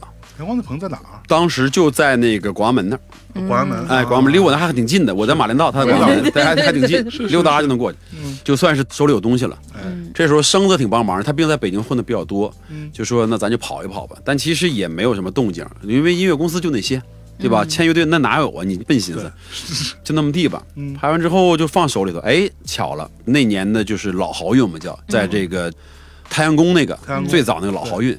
有一天接了一电话，说我们这里要搞一个叫中国视觉摇滚大冲击，哎呀妈，但是有个问题，拢共就划了三个乐队化妆的。说听说你们在东北化过妆，我的人生登场居然也跟美妆有关系，可说呢。特别巧合。我说那是什么意思？他说你就来吧，嗯，没费用啊，反正都是没费用。嗯，去了，哎呀，老高兴，那真是在费用你也问啊？那来回车票谁给报？不给，啥都给报。哎呦，但是心里老激动了，终于在北京有一次登场的机会了，嗯，在老豪运。唱自己的歌，唱自己的歌，然后就去了。去了就我记得当天晚上，后来名气算是大一点的，像银色灰尘，哦，啊我猜有他们，对我也觉得猜到有就他们。那俩就都不知道啥名了，我也忘差不多了。我记得那天就是我化了一个媒婆妆，对，，然后也没有钱买衣服，光个膀，那时候我也瘦，嗯，光个膀穿一裤衩，然后穿一拖鞋就上台了。但那媒婆妆化的，我自己照镜子，我记得老豪运那个洗手间特别逗，一那门特难推，一推开，中间一个超大的镜子，两边是一男一女的厕所，是一推开，我看着自己的时候差点没吐出来，就是 也不太适应，因为正式的第一次化妆。是，点的大痦子，后面整个小爪爪、小网，哎就完全按媒婆的那个打扮化的妆你自，己化的？没有找的朋友哦，专业的化妆师。哎呦呦呦！对，确实没少投资。那可是那会儿你的乐队呢？就是王一奇凑过来，啊我齐齐哈尔老乡生子打鼓，然后又找一个贝斯小孩帮忙。那个贝斯手好像是现代音乐学院的，啊，现音的，对，现音的，然后就过来帮忙，就这么演的。嗯，当时也给人点钱，嗯，但是演完之后。也是跟哈尔滨一样，虽然我们当时没有民乐，嗯但演完之后，王一奇觉得这个可能还挺逗的，没有想到是那样的效果。嗯当时他们也管我们叫行为艺术，在台上感觉我们在演行为。然后下来，他的第一句话是：“他说能不能考虑咱们就一块干吧？”那我肯定欣喜若狂啊！嗯这么牛逼的吉他手，对对对对对，我说那就成了。从那次开始，我们就要想策划在北京了。嗯虽然兜里没什么钱吧，就想策划一次整编的。那怎么办？得有民乐。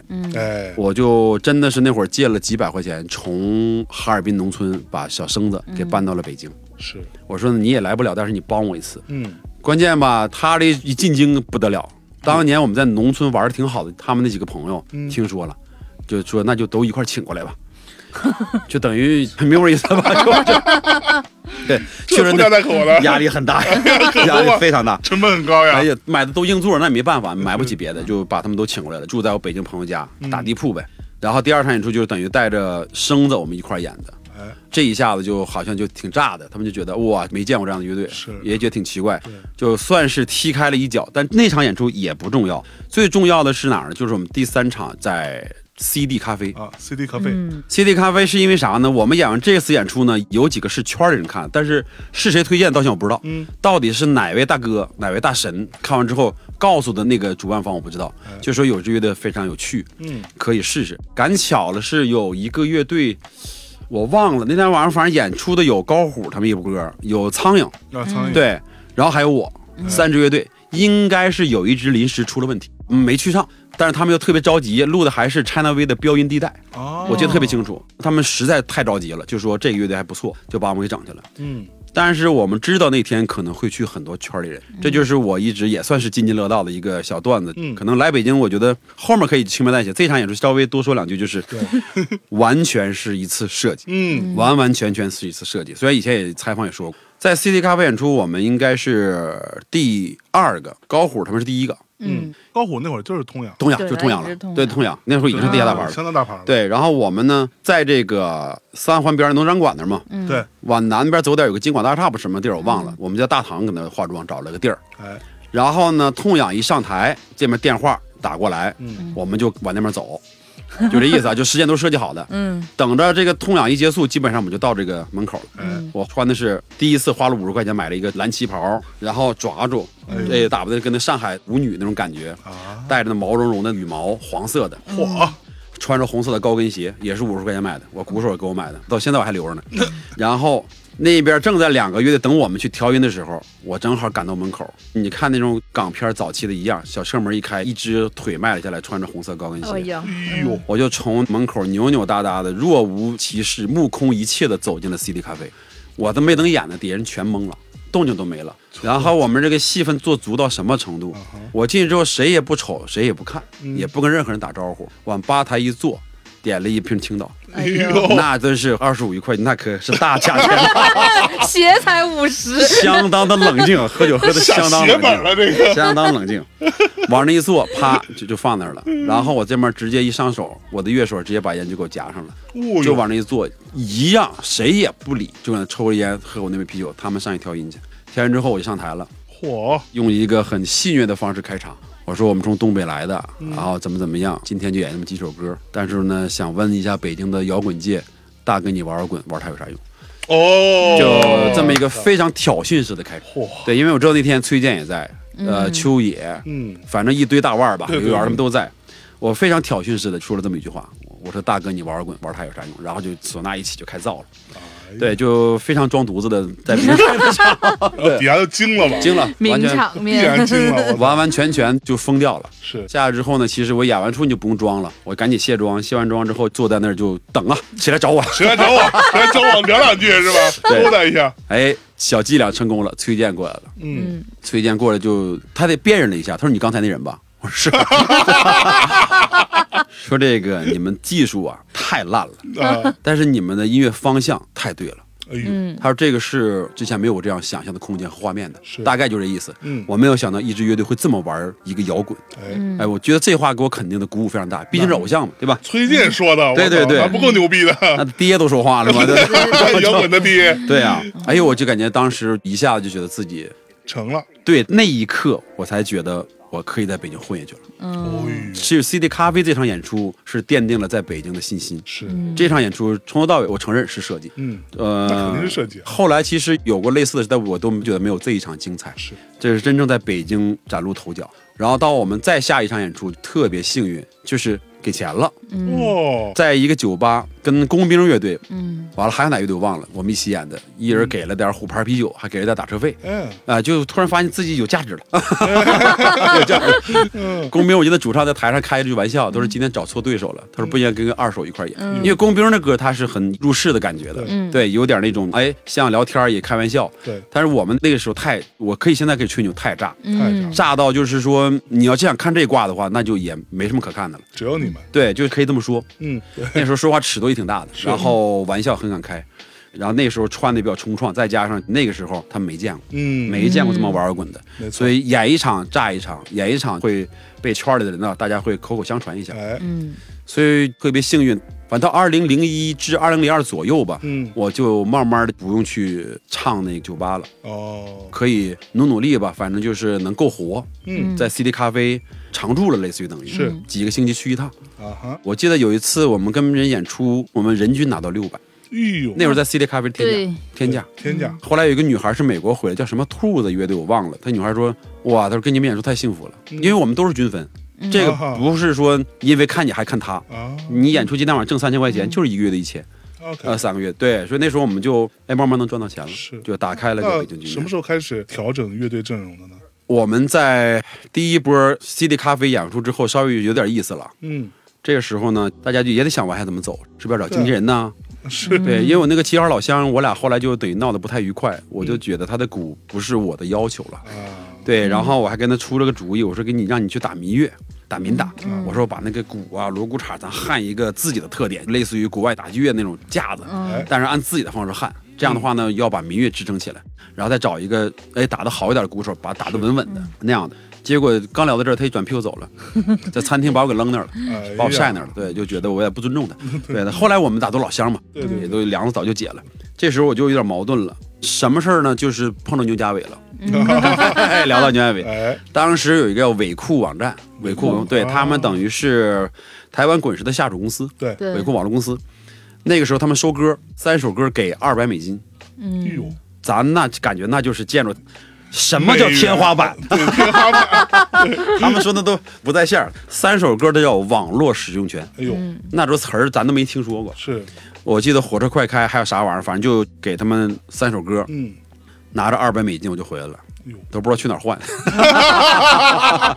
对给现金啊？，对，给现金啊。哎呦，然后就认识牛家伟了。其实他也说了一样的话，他说你必须把乐队得重新整合一下。现在乐队本身你骨架不够成熟，所以家伟在这里我也确实得感谢他。嗯，他帮我融到的人就是子曰的前打击乐张悦，嗯因为我特别想需要一个打击或者打鼓打得好的。然后就是我的青年偶像陈进，陈进嗯陈进来弹贝斯，对于我来讲那就是黄金阵容啊，是。就是黄金年代了，对我来讲。然后还有我个人喜欢的王玉琦，后来又碰到了民乐吴泽坤。那个时候我觉得二手玫瑰真正的第一个叫黄金时代，可能就是那批阵容，也是我们第一张专辑的缔造者。一下子好像乐队就走入一个领域了，所以那会儿嘉伟算是你们经纪人算是啊，但只是我们没有签约，啊因，为后来尾库网站具体原因我不详，后来尾库就不做了。就。不做了，对，不做了之后呢，他还给我听过录音，应该是贾敏树的录音，用那个电脑给我听的，台湾给我录了很长一段话。首先对乐队表示肯定，然后呢也希望能有公司上的合作。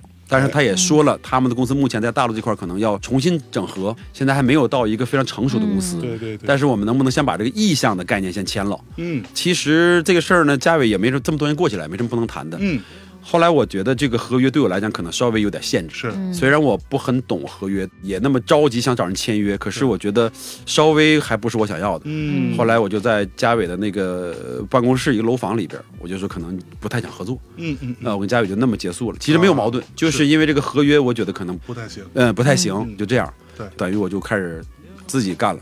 是，今天的节目就先聊到这里。梁伯伯的下期节目将在三月二十日本周日晚登陆大内密谈，敬请期待。